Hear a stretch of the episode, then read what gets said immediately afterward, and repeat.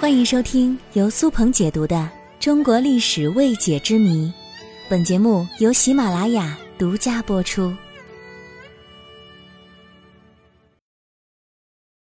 为什么三国时期的人名大多数都是两个字的呢？很多人读三国可能会发现一个比较有趣的现象，那就是人名大多都是两个字的，一个是姓。单字是名，比如曹操、刘备、诸葛亮、关羽、张飞、赵云、袁绍、孙策、孙权、鲁肃、周瑜等等。那我们不禁就要问了：为什么三国时期的人大多都是单字为名呢？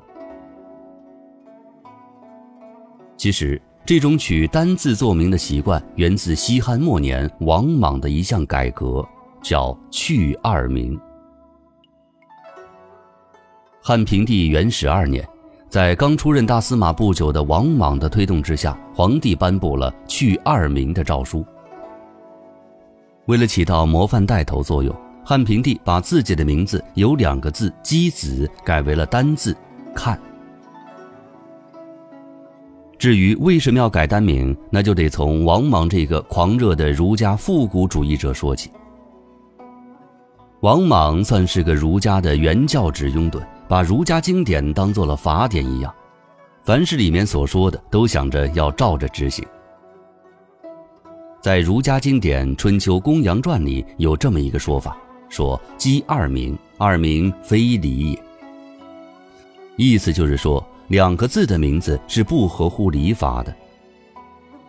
王莽便以此为依据，由皇帝带头去二名，从而让所有人都跟着改名，比如。王莽有个孙子，本来叫王惠宗，便在此时改成了王宗。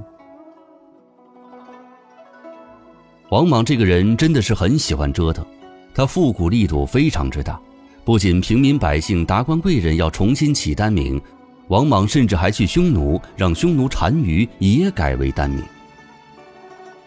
此后，王莽虽然失败，但是儒家并没有跌下神坛。儒家经学还是东汉的显学，因此这个去二名的习惯得以在知识分子群体里保留了下来，从而就导致了从东汉到三国时期，整个官吏和士人阶层在取名时一般都会选择单字。所以我们在读三国的时候就发现了，里面的人物除了姓以外，名字大多都是一个字的。其实，三国时代的人一般都有姓氏、有名、有字，还有号。比如关羽，姓关，名羽，字云长。我们称呼他，既可叫做关羽，也可叫做关云长。曹操，姓曹，名操，字孟德。我们称呼他，可以叫曹操，也可以叫曹孟德。名虽然简单，但是还有字。如果再加上号，一般是不会出现重名重字的情况的。但是在三国之后，遭逢乱世，五胡乱华，天下大乱，各种制度与风俗尽皆崩坏，这个去二名的习惯也就慢慢的消失了。所以到了唐宋时期，单名和双名差不太多，直到明朝，双名才逐渐的多于单名了。